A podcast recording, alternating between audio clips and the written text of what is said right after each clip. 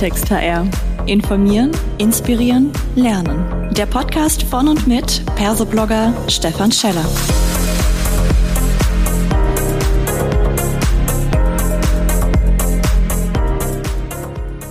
Hallo und herzlich willkommen zu einer weiteren Ausgabe von Klartext HR. Heute freue ich mich sehr, Dr. Christoph Auerbach bei mir am Mikrofon zu haben und wir sprechen zum Thema Gender Diversity Programm. Wie sieht so etwas in der Praxis aus? Hallo lieber Christoph, ich freue mich sehr, dass du da bist. Magst du dich uns bitte kurz selbst vorstellen? Stefan, grüß dich. Ja, vielen Dank erstmal für die Einladung. Ich freue mich sehr dabei zu sein. Ja, ich bin der Head of People and Culture, wie wir sagen, oder auch Personalchef der Hypo Vereinsbank, also für alle HR-Themen verantwortlich für unsere rund 10.000 Kolleginnen und Kollegen. Wunderbar. Dann hast du natürlich den großen Vorteil, dass du absolut in der Praxis stehst. Und wir wollen heute über ein Thema sprechen, das, äh, wie man mir verraten hat, eines deiner großen Herzblutthemen ist. Und zwar nennt ihr das das Gender Diversity Programm. Vielleicht wollen wir das mal kurz so ein bisschen mit dem Begriff mit Leben füllen. Was versteht ihr bei euch im Unternehmen unter diesem Programm? Ja, sehr gern. Wir verstehen darunter, dass wir sagen, wir wollen Chancengerechtigkeit, wir wollen Chancengleichheit haben. Diversity ist ein ganz, ganz wichtiger Unternehmenswert und das umfasst natürlich viele Dimensionen. Nicht nur das Thema, aber auch das Thema Gender. Und bei dem Thema Gender haben wir festgestellt, wir haben auf der einen Seite über 50, knapp über 50 Prozent Frauen im Vergleich zu Männern in der gesamten Bank bei uns in der Belegschaft. Aber gleichzeitig haben wir gemerkt, wenn wir auf unsere Führungsebenen schauen, da haben wir doch eine relativ starke Unwucht gehabt. Da hatten wir so um die 24, 23 Prozent weibliche Führungskräfte, also einen deutlich überwiegenden Männeranteil. Und da haben wir uns natürlich gefragt, woran liegt es? Und noch wichtiger, was können, wollen und müssen wir tun, um dem Ziel 50-50, und das ist unsere Ambition, näher zu kommen. Und da haben wir gesagt, vor zweieinhalb Jahren, dafür brauchen wir ein besonderes Programm, das Gender Diversity Programm. Mhm. Und ich, ich glaube mal, wenn ich jetzt das so sage, dass ihr da äh, durchaus im Vergleich mit anderen Unternehmen genauso aufgestellt seid, was die Ausgangssituation angeht, weil genau an dieser Stelle viele Unternehmen gerade ansetzen. Und ich weiß, dass die Hörerinnen und Hörer jetzt gleich die Ohren aufgemacht haben und sagen, oh, ist ja total spannend. Was hat der Christoph Auerbach denn jetzt hier auf die Beine gestellt und vor allem, wer hat denn hier die treibende Funktion im Unternehmen wahrgenommen? Woher kam das? War das ein HR-Thema? Kam das aus den Fachbereichen oder direkt quasi vom Vorstand? Ja, also wir haben das angestoßen von uns, aber war, uns war von Anfang an wichtig, dass es ein Thema ist, was in der Breite der Organisation verankert und auch getragen sein muss. Was heißt das? Das heißt, einerseits brauchst du natürlich ein ganz starkes Commitment von der Unternehmensleitung, vom Vorstand, auch als Signal an die gesamte Organisation. Dann brauchst du eine Funktion, und das waren im, im Wir-Fall dann schon wir als HR-Bereich, die erstmal den Ball aufnimmt und damit startet. Wir haben aber von Anfang an gesagt, wir müssen das auch breit in den Divisionen verankern und haben deswegen eine Arbeitsgruppe gebildet. Da waren so 40, 50 Kolleginnen und auch Kollegen äh, mit von der Partie, die uns geholfen haben, verschiedene Elemente auszuarbeiten. Schritt eins war aber, bevor wir an die Lösung gegangen sind, natürlich erstmal zuzuhören. Und zuzuhören hieß, mit denjenigen zu sprechen, also insbesondere mit Frauen, die entweder kurz vor dem Sprung auf eine mögliche Führungsstelle stehen oder die schon Führungskräfte bei uns sind, um zu verstehen, woran liegt's denn, was sind denn Elemente, wo wir besser werden müssen oder die vielleicht heute einen Beitrag dazu leisten, dass wir diese vorhin besch beschriebene Unwucht zwischen Männern und Frauen in unseren Führungsetagen haben. Und so ging das mhm. Ganze los. Okay, jetzt lass uns doch gleich Farbe bekennen. Du redest von Elementen dieses Programms. Was sind denn zum Beispiel solche Elemente?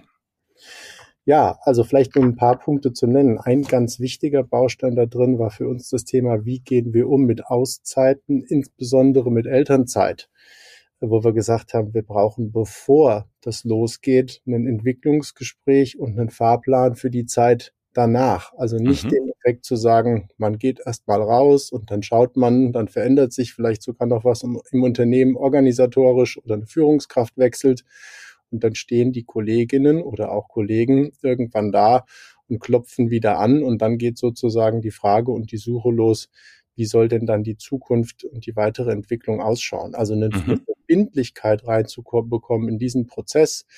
Dafür haben wir ganz konkret natürlich dann Golden Rules formuliert, wir haben Leitfäden erarbeitet und wir haben auch, und das hängt eng mit diesem Thema zusammen, uns darum gekümmert zu sagen, wie sehen denn Führungsmodelle bei uns in der Bank aus und haben gesagt, wir wollen stärker auch auf Tandems setzen, also die Möglichkeit bieten, beispielsweise sich eine Führungsrolle auch aufzuteilen mhm. oder aber auch das Thema Führung in Teilzeit zu promoten und zu sagen, naja, eine Führungsrolle, dafür muss ich nicht zwingend in Vollzeit mit dabei sein. Das waren sozusagen mal zwei Elemente. Auf der, auf der anderen Seite haben wir gesagt, wir müssen quer durch alle unsere HR-Prozesse gehen, durch unseren Promotion-Prozess, durch unser Performance-Management. Wir müssen einen ganz engen Blick werfen auf das Thema Gender Pay Gap mhm. und dass wir Equal Pay sicherstellen. Also wir haben versucht, end-to-end -end über alle Stufen so des Employee Lifecycles ähm, Elemente einzubauen und Verbesserungen einzubringen. Nur dann kann man damit erfolgreich sein. Mhm. Und du hattest vorhin das Ziel auch schon mal genannt, ihr wollt quasi pari, also 50-50, äh, was die äh, Thema Gender Diversity angeht. Ähm, wenn das jetzt quasi so eine Art Plan oder Zielwert ist, wer wird denn jetzt konkret damit in Anführungszeichen verpflichtet oder wer trägt denn jetzt Sorge dafür, dass man diesen Wert auch erreicht? Wie sieht das in der Praxis aus? Ja, ganz wichtig, dass man das natürlich verbindlich macht, neben der all der Kommunikation, die wir betreiben in der gesamten Organisation, der Sensibilisierung für das Thema, ist natürlich auch das sozusagen hart festzuschreiben, als Teil der Ziele der Führungskräfte zu machen, zu verankern und dann auch zu messen mhm. und auch zu schauen, wie weit sind wir denn da gekommen. Und da sehen wir schon, und ich hatte es eingangs erwähnt, wir sind so bei 23 Prozent Frauen in Führung losgelaufen bei uns mit der Ambition 50. Momentan sind wir bei rund 35 Prozent. Das mhm. ist ja schon mal ein guter Schritt in die richtige Richtung. Aber auf der anderen Seite zeigt es auch, wir haben schon auch noch einen Weg zu gehen und deswegen bleiben wir da am Ball und geben weiter äh, Gas bei dem Thema. Jetzt interessiert mich das natürlich aus der Praxis raus auch. Wenn man dann so einen Wert ähm, vertritt und in die Organisation reinbringt, hinter dem das gesamte Top-Management steht und das Unternehmen sagt, das ist mir wichtig, dann gibt es ja äh, ein Controlling dahinter, die dann auch genau da drauf schauen was passiert denn jetzt quasi konkret, wenn man sagt, okay, wir hätten uns da mehr erwartet? Also wo wird dann angesetzt? Geht es dann in die, in die Fachbereiche rein? Muss man sagen, hey, ihr müsst im Bereich Potenzialentwicklung noch ein paar Frauen mehr nominieren, da stimmt die Quote noch nicht? Oder wie würde das bei Nicht-Zielerreichung dann konkret vor sich gehen? Na, ich glaube, du musst dann natürlich der der Sache auf den Grund gehen, soweit man das analytisch kann und gucken, woran hat es denn gelegen oder welches Element hat vielleicht nicht so gut funktioniert. Also um mhm. dir noch ein Beispiel zu nennen, was wir gemacht haben, ist zu sagen, wir wollen in unsere ganzen Nachwuchsplanung, in dem, was wir Succession Planning nennen, für unsere Führungspositionen sicherstellen, dass natürlich auch all die weiblichen Talente, die wir haben, da drin enthalten sind. Und mhm. das ist natürlich ein Prozess, der in der Breite der Organisation stattfindet. Da sind erstmal die Führungskräfte mit den HR-Business-Partnern ähm, im, im, im Lead und in der Verantwortung. Und das hat natürlich bei manchen sofort schon sehr gut funktioniert und bei anderen haben wir da vielleicht erstmal weniger Frauen und weibliche Namen in diesen Nachfolgeplänen mhm. gesehen. Und da muss man natürlich nochmal hinterhergehen und verstehen, woran liegt's. Ist da tatsächlich keine? Mhm. Ähm, oder sind vielleicht manche auch noch nicht sichtbar und visibel genug?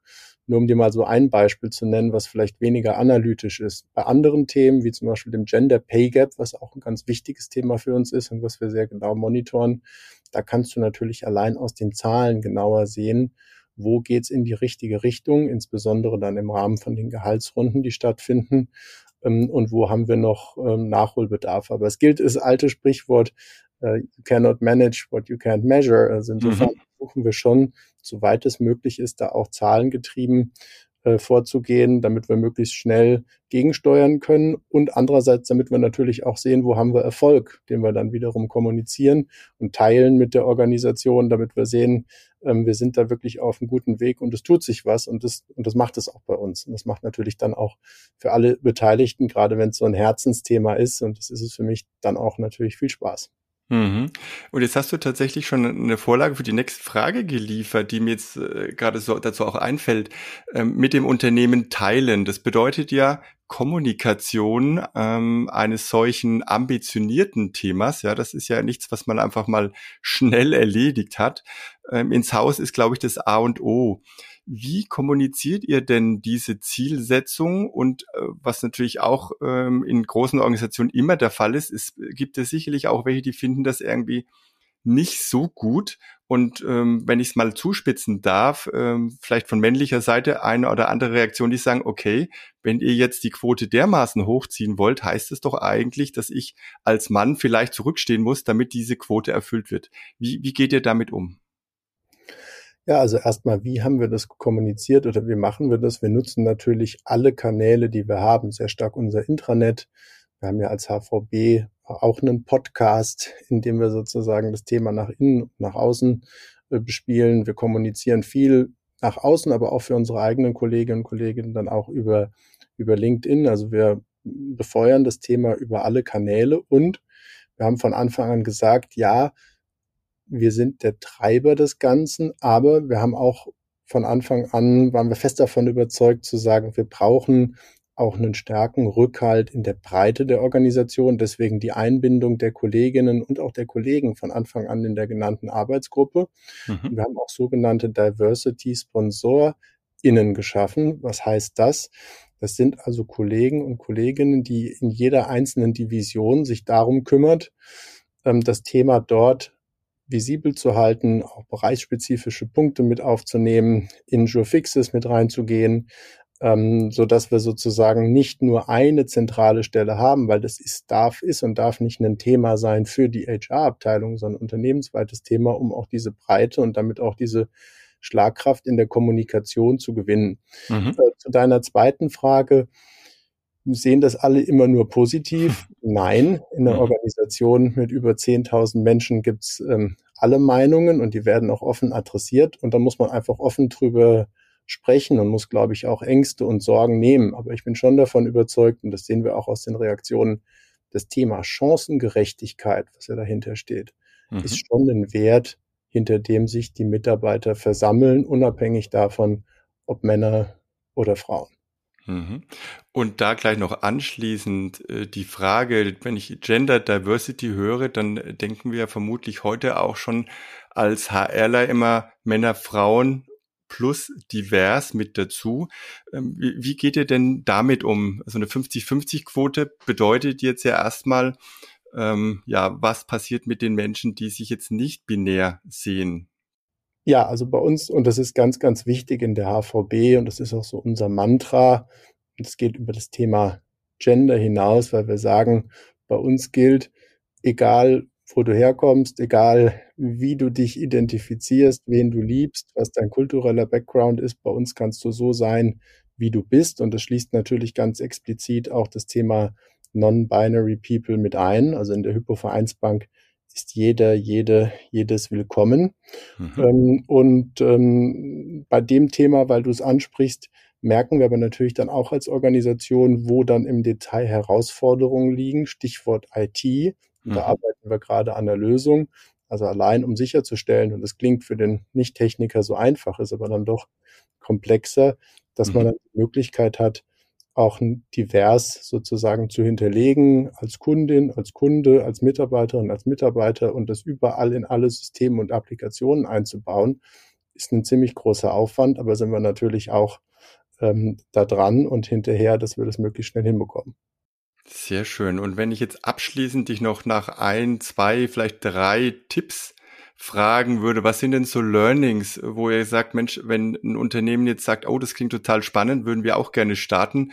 Worauf sollten Sie achten? Was ist so, sind die Big Points und was sollen Sie vielleicht auch äh, auf keinen Fall tun, was sich als Irrweg ähm, aus, ja, äh, auszeichnet am Ende? Ja, unbedingt darauf achten. Und du hast es ja auch mit deiner Frage vorhin ein bisschen vorweggenommen, dass wenn es ein Gender-Programm ist, dass man das nicht nur von Frauen für Frauen machen lässt, sondern von allen. Und mit allen heißt, dass man sich eine Gruppe nimmt von Anfang an in der Breite aus der Mitarbeiterschaft, die man mit einbezieht in der Entwicklung der Maßnahmen, die auch divers und bunt gemischt ist, weil auch da gilt, diverse Teams bringen bessere Ergebnisse, auch wenn es um die Entwicklung geht vom Gender Diversity Programm selbst. Ich glaube, das ist das eine Element. Und das zweite Element ist schon, Du brauchst von Anfang an ein ganz, ganz starkes Commitment und auch ein Signal von der Unternehmensleitung, dass das Thema wichtig ist, dass das Thema ganz oben steht, auch auf einer Agenda. Ich glaube, das funktioniert schwerlich so als Grassroot-Bewegung. Insofern brauchst du beide Elemente. Eine Aktivierung, jemand, der sich kümmert, der das Zepter um die Hand nimmt. Eine Aktivierung der Mannschaft, die daran mitarbeiten kann. Das Commitment vom Top-Management und dann das, was wir besprochen haben, nämlich immer wieder messen, nachschärfen und sozusagen dranbleiben, weil das ist natürlich eine lange Reise und ein weiter Weg. Das lernen wir auch daraus.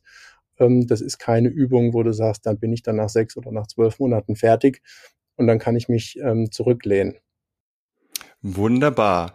Lieber Christoph, äh, ich danke dir für deine sehr spannenden Ausführungen und wir werden ja in den Show Notes auch dein LinkedIn-Profil noch mit reinnehmen. Das heißt, wer da einen Austausch gehen mag oder vielleicht noch mal eine Frage hat, kann sich dann direkt bei dir melden. Ich sage danke, dass du da warst und wünsche euch für euer Programm noch ganz viel Erfolg in Richtung der Zielerreichung. Herzlichen Dank, Stefan. Hat Spaß gemacht. Dank dir. Das war eine weitere Folge Klartext HR. Informieren, inspirieren, lernen. Der Podcast von und mit Persoblogger Stefan Scheller.